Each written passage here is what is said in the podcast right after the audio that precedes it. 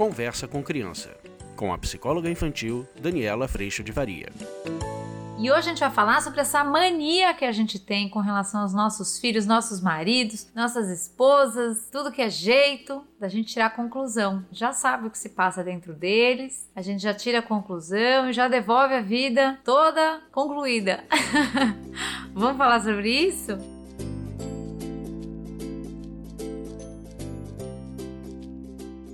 Oi, gente, eu tô aqui rindo porque a gente tira tanta conclusão e a gente nem percebe. Acho que uma das coisas mais saudáveis que a gente pode colocar no nosso dia a dia em família mas aí você pode incluir nisso a relação com a professora da escola, você pode incluir nisso a relação com amigas, relação com os nossos pais, nossos irmãos, nossos filhos, nosso, pode botar todo mundo, até com cachorro, você pode incluir esta atitude, que é o benefício da dúvida. Isso é tão fantástico porque quando você tem o benefício da dúvida como um ponto de atenção nos seus relacionamentos, imagina que a gente já chega, normalmente já vê aquela cena que você não gosta, seja da coisa mais simples coisa mais complexa, uma coisa jogada, uma coisa espalhada, quando você já parte do pressuposto de quem foi, com que intuito, com que motivo, com qual razão, que você já sabe tudo que se passa dentro do outro, normalmente a gente está vivendo um grande, mas um grande gesto de julgamento, condenação, a gente já bota no pau de arara, dizendo normalmente de um lugar de muita hipocrisia que a gente não faz esse tipo de coisa, apesar de fazermos, e aí a gente deixa o outro sem saída. Quando a gente traz o benefício da dúvida, ao invés de tirar conclusões, a gente começa a fazer perguntas. Você ficou chateado com tal coisa que você viveu? Ou você está pensando tal outra coisa? Por quê? Porque às vezes no benefício da dúvida a gente abre, na verdade, espaço de conversa para que a gente possa criar espaço de consideração.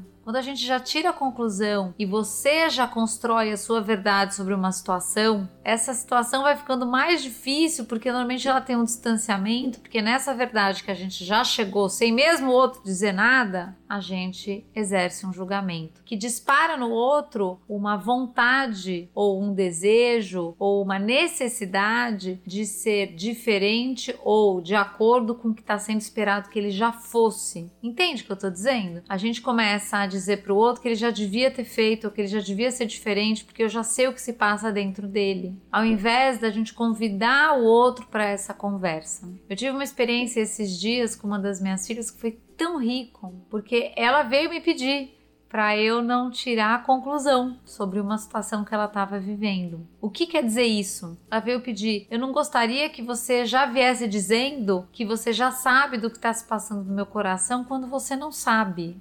Uh! Essa doeu, hein? e na verdade, a hora que eu me vi fazendo isso, eu entendi que essa é também uma forma de violência. Eu já sei o que se passa dentro de você. Como se eu tivesse acesso absoluto, como se eu enxergasse, como se eu te sentisse. Não, eu sei o que se passa dentro de você, é um lugar de absoluto julgamento, absoluta prepotência de eu achar que eu sei de tudo.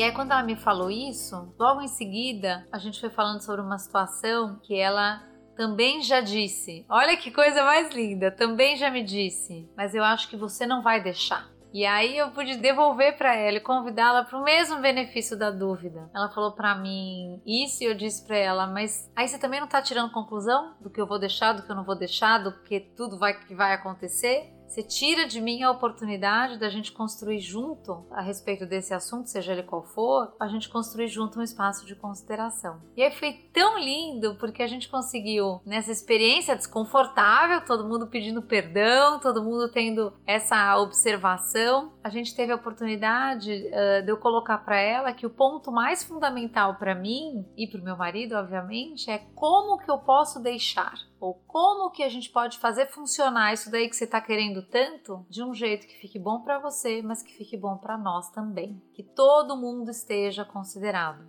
Imagina que nessa relação tão forte com os nossos filhos, com os nossos maridos, normalmente a gente já chega de um lugar de saber, a gente passa a régua, e a gente convida o outro para um lugar de reflexão negativa a respeito de eu não sou quem minha mãe espera que eu fosse, ou meu pai espera que eu fosse. E se ao invés disso a gente puder dizer para ele o que, que você estava sentindo quando você fez tal coisa, ou quando você agiu de tal forma, o que, que você está precisando quando você me pede tal coisa, e eu coloco isso como perguntas, dando a ele o espaço de resposta, porque afinal de contas ele é outra pessoa, ele tem outro temperamento, ele é único e sente o mundo da sua forma. Quando a gente pode fazer esta pergunta, é muito rico, porque essa criança vai te convidar a considerá-la. E muitas pessoas têm dito para mim que nesse espaço de consideração, a criança atendida, os pais desrespeitados, há os pais atendendo tudo que as crianças querem, que a gente precisa de novo da época da palmada, porque as crianças não respeitam. E o que eu tenho vivido, tanto acompanhando as famílias no curso online, quanto dentro da minha casa, aqui no espaço do consultório, é exatamente o oposto. Na consideração, o respeito está construído. Consideração não é igual a eu fazer tudo o que você quer, mas é eu conhecer o que você precisa e você conhecer o que eu preciso.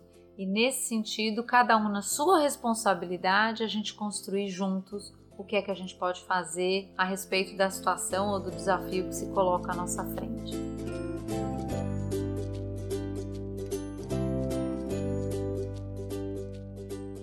Isso, gente, a gente pode fazer desde o cuidado e responsabilidade da criança com a própria escola, da criança com o próprio quarto, da nossa convivência em família, do que cabe a cada um quanto à responsabilidade. Mas o lugar normalmente da violência que acaba acontecendo, ele é um lugar muito diferente quando, por exemplo, há uso de castigo, palmada, porque na verdade eu estou tentando fazer com que ele seja quem eu quero que ele seja. Eu estou tentando garantir que ele faça o que eu quero que ele faça faça. E nesse sentido, toda a responsabilidade está em cima do adulto, que precisa de cada vez mais força para que essa criança seja quem você quer ou quem você precisa que ela seja. E a criança está cada vez mais convidada a ter que ser algo, a ter que caber nesse lugar de expectativa e exigência para que ela seja amada e valorizada. E em algum momento isso colapsa, isso não se sustenta. E aí a gente tem pais exaustos desse lugar, filhos aí sim, cada vez mais irresponsáveis a respeito da sua própria vida. E aí você vai achando que você precisa usar mais força, e aí quanto mais força você usa, mais irresponsabilidade surge, e aí essa conta começa a não fechar. Por isso que lá no curso online a gente tem trabalhado muito a construção desse espaço de consideração, que significa respeito mútuo, responsabilidade de todos, ninguém garantindo coisa para ninguém e cada um cuidando do seu pedaço. E o crescimento é incrível e por isso que eu te convido para vir fazer parte também desse espaço.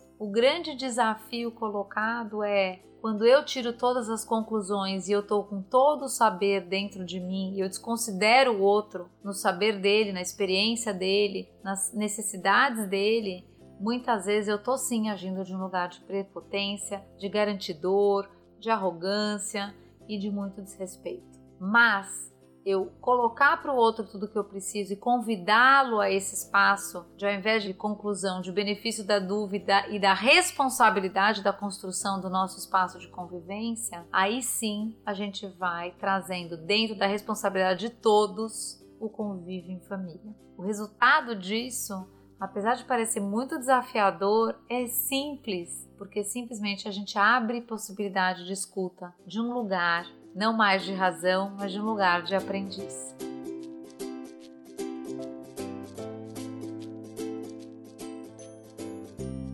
Eu te convido para vir fazer parte do curso online e quero agradecer a presença de Deus no meu coração, sustentando toda a minha imperfeição. Agradeço também a tua presença aqui. A gente se vê na próxima. Tchau! Você acabou de ouvir Conversa com Criança, com a psicóloga infantil Daniela Freixo de Faria. Mande seu e-mail para conversa@danielafaria.com.br.